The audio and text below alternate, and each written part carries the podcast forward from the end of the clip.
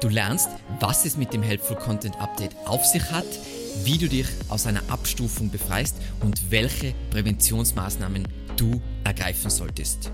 Viel Spaß!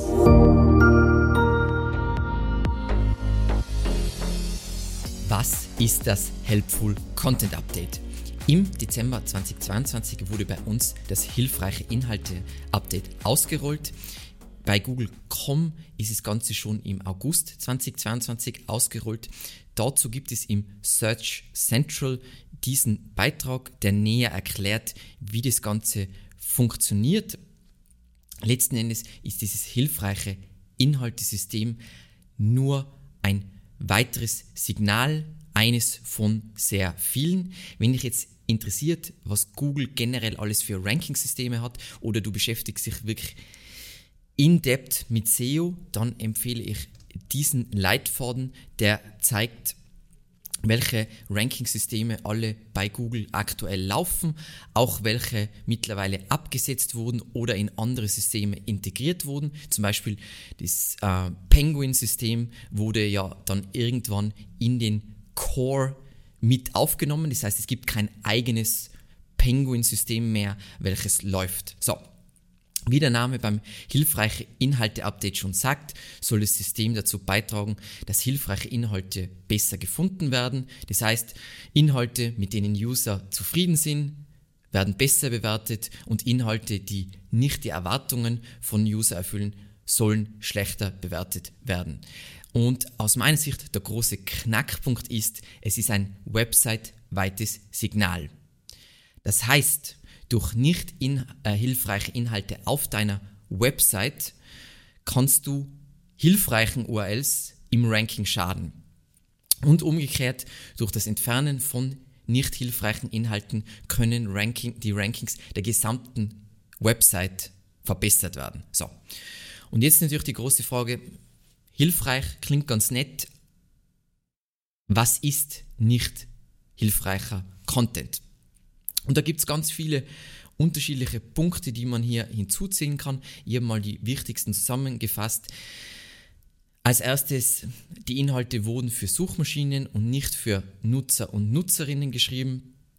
Es werden wirklich nur Inhalte von anderen Websites zusammengefasst, ohne weitere zusätzliche Informationen, irgendwelche einzigartigen Perspektiven oder besonders schöne Content-Erlebnisse. Das heißt, im Vergleich zu den anderen ist es letzten Endes nur eine Kopie, vielleicht kein Duplicate Content, aber letzten Endes, wenn man jetzt die Informationen betrachtet und die Aufbereitung, sind es letzten Endes, ist es nichts Neues, kein Mehrwert.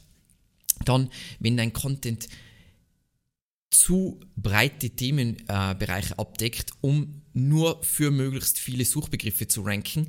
Ähm, das kann eben gelten für einzelne Seiten, aber auch für die ganze Webseite. Also es gibt ja immer diese Entwicklungen, wo Leute versuchen, 20.000 Wörter Ratgeber zu schreiben, damit sie für alles ranken können. Und da geht es wieder nur darum, ist es gut für den User, wenn der Beitrag endlos lang wird?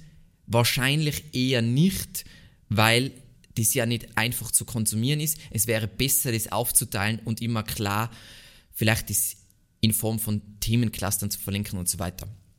Dann ganz klassisch, was wir ganz oft auf diesem Kanal besprechen, Content, der Fragen offen lässt. Das heißt, obwohl in einer Suchanfrage impliziert wird, ich muss auch das und das wissen, werden diesen Fragen im Content nicht beantwortet. Das heißt, der User muss wieder zum selben Suchbegriff in die Suchergebnisse zurückkehren und auf ein neues Ergebnis klicken. Super negativ.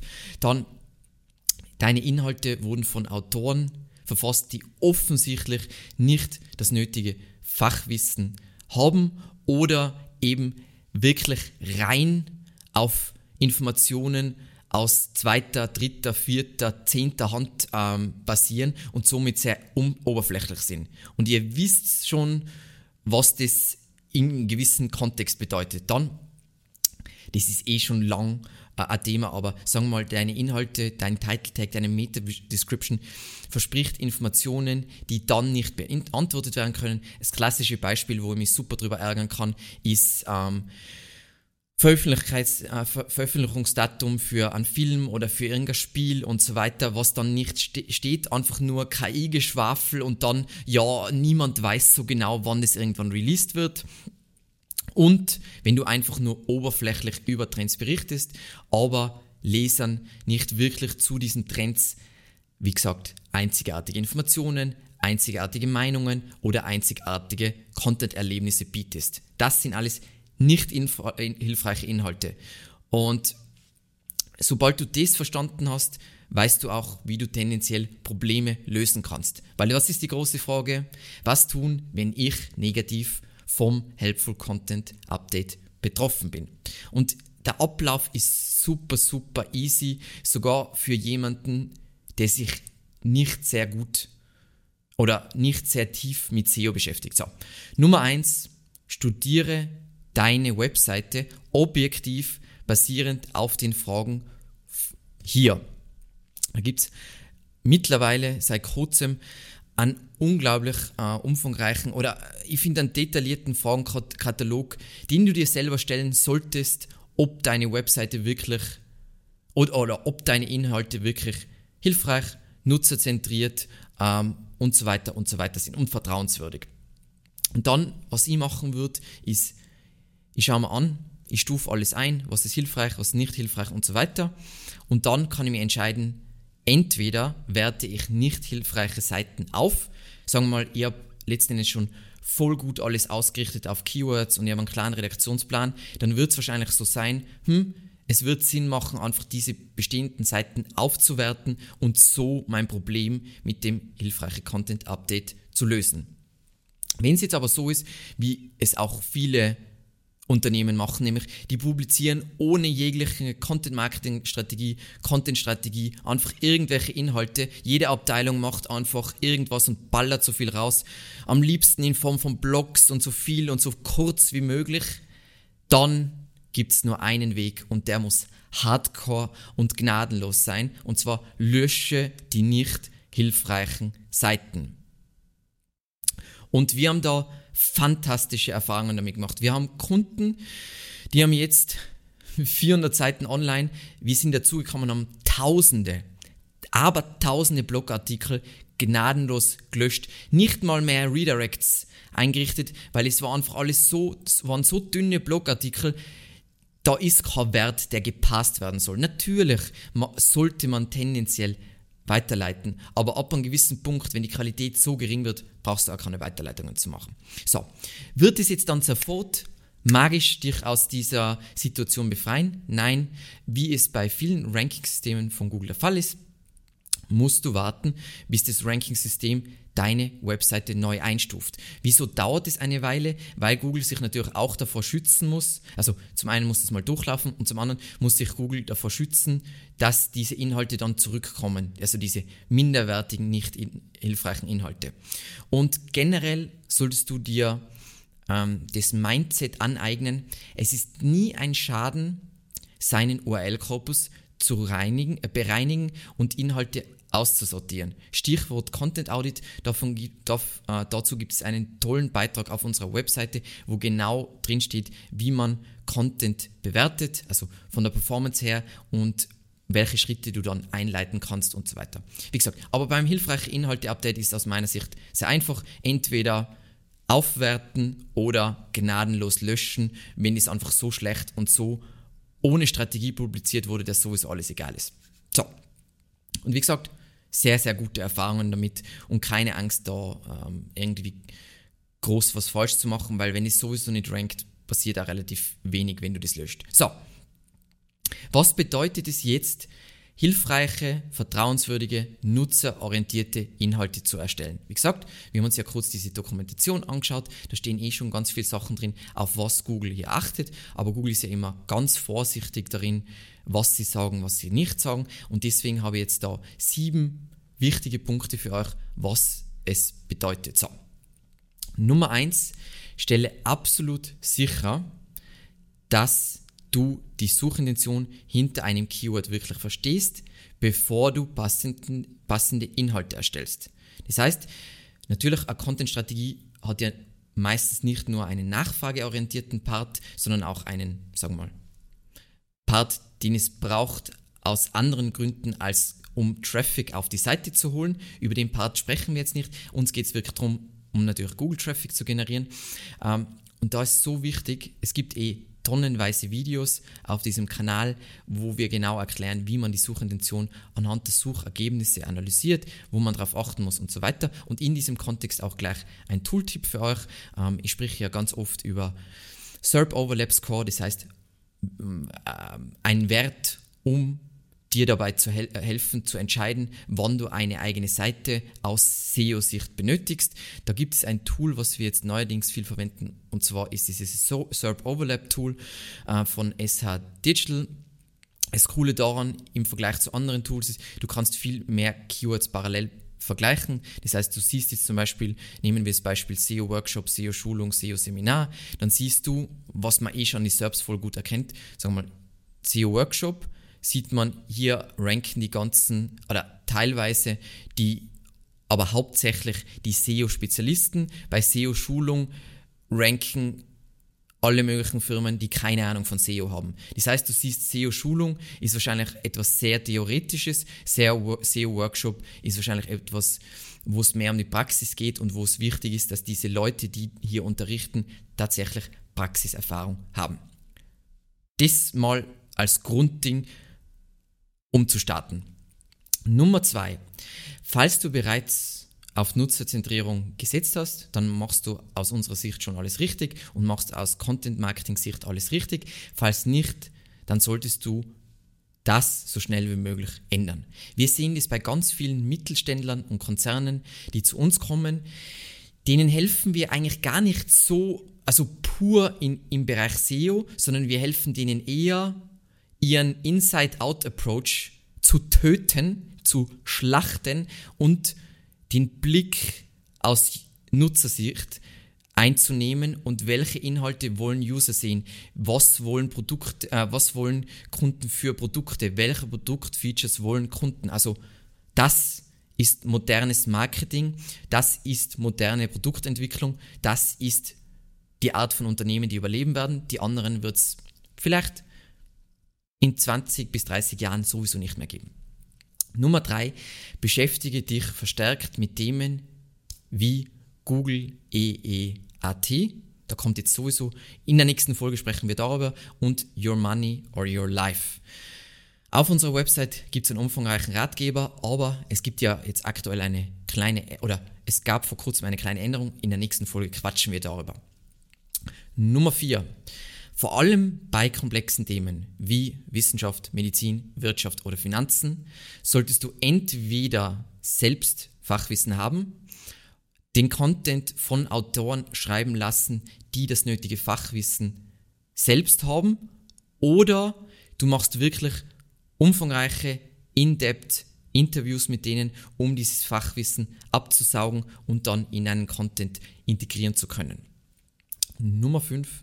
Vermeide Strategien, wo du einfach, wo es nur um Themenabdeckung geht. Was wird jetzt letzten Endes zum Beispiel durch KI-Textgeneratoren passieren? Ähm, Leute werden jetzt nicht mehr denken, oh, hm, ich, ich sollte für dieses schwierige oder ich sollte für dieses Keyword versuchen, wirklich das beste Ergebnis zu liefern, sondern ich gehe nicht in die Informationstiefe, sondern in die Informationsbreite, weil irgendwelche Keywords wird es schon geben, wenn ich einen Redaktionsplan habe, wo dieser dünne KI-Content trotzdem ranken kann.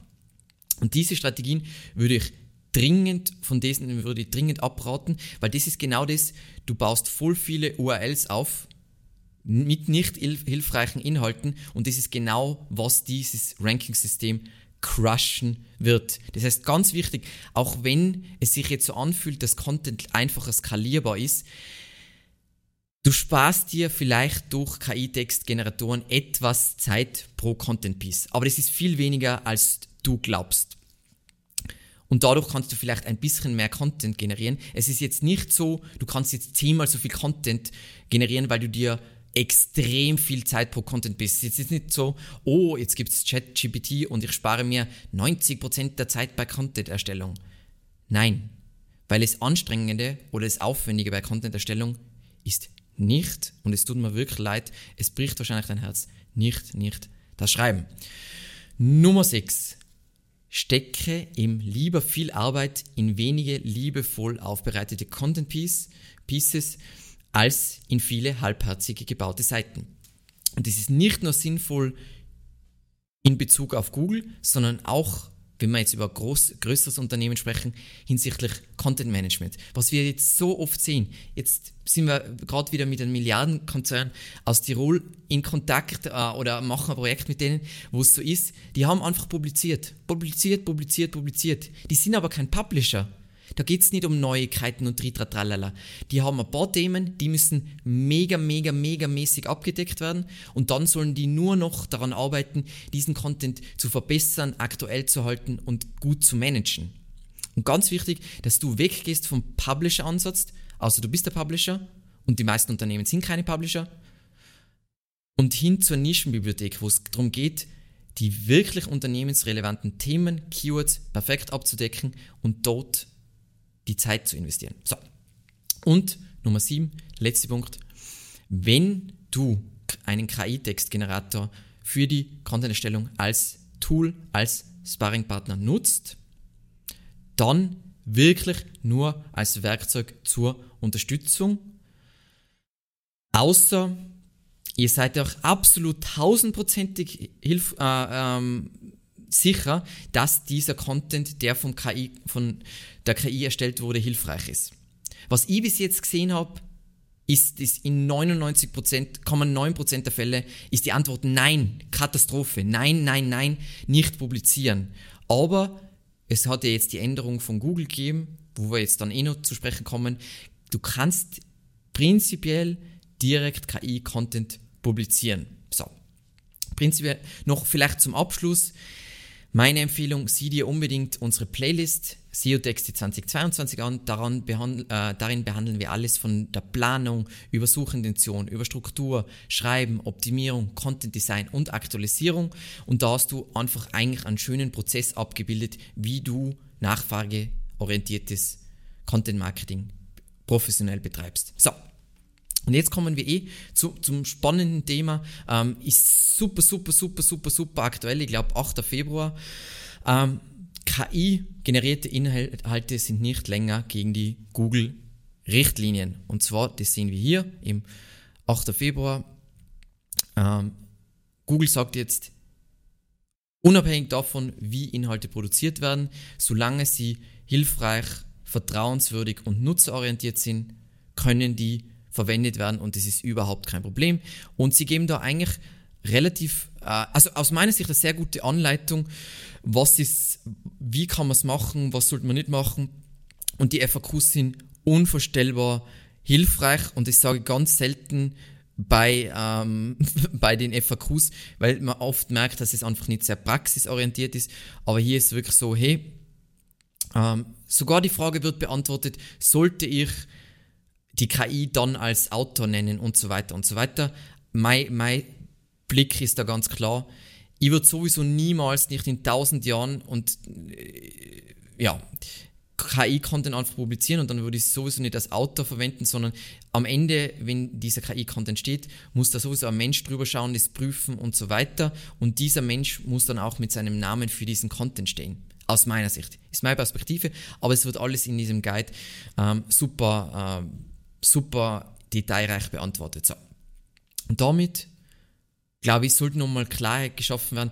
Wie gesagt, ich hoffe jetzt nicht, du produzierst ab jetzt hilfreiche Inhalte, weil Google das sagt und sonst rankst du nicht mehr. Ich hoffe, du publizierst hilfreiche Inhalte, weil du Inhalte publizierst, damit Leute auf deine Webseite kommen und dann ähm, mit dir ein Win-Win entsteht das soll nämlich das Ziel sein, soll nicht das Endziel sein zu ranken, weil sonst hast du nur ein SEO-Ego und wirst du wahrscheinlich ähm, relativ wenig Umsatz generieren. Ähm, es geht ja darum, Inhalte sollen Leute überzeugen, sollen Leute von deinem Produkt überzeugen, von deiner Marke überzeugen äh, und sollten für sie ein Gewinn sein und für dich ein Gewinn sein. In der nächsten Folge unterhalten wir uns über das aktuelle, aktualisierte Konzept EEAT aus den eben Google Quality Rater Guidelines und wen die Aktualisierung besonders ansprechen und wen die Aktualisierung besonders ähm, verängstigen sollte. So, und jetzt bist du dran. Ist deine Webseite, würde mich unglaublich interessieren. Negativ vom Update betroffen ähm, und wie wirst du das Problem beheben? Vielen lieben Dank fürs Zusehen und bis zum nächsten Mal.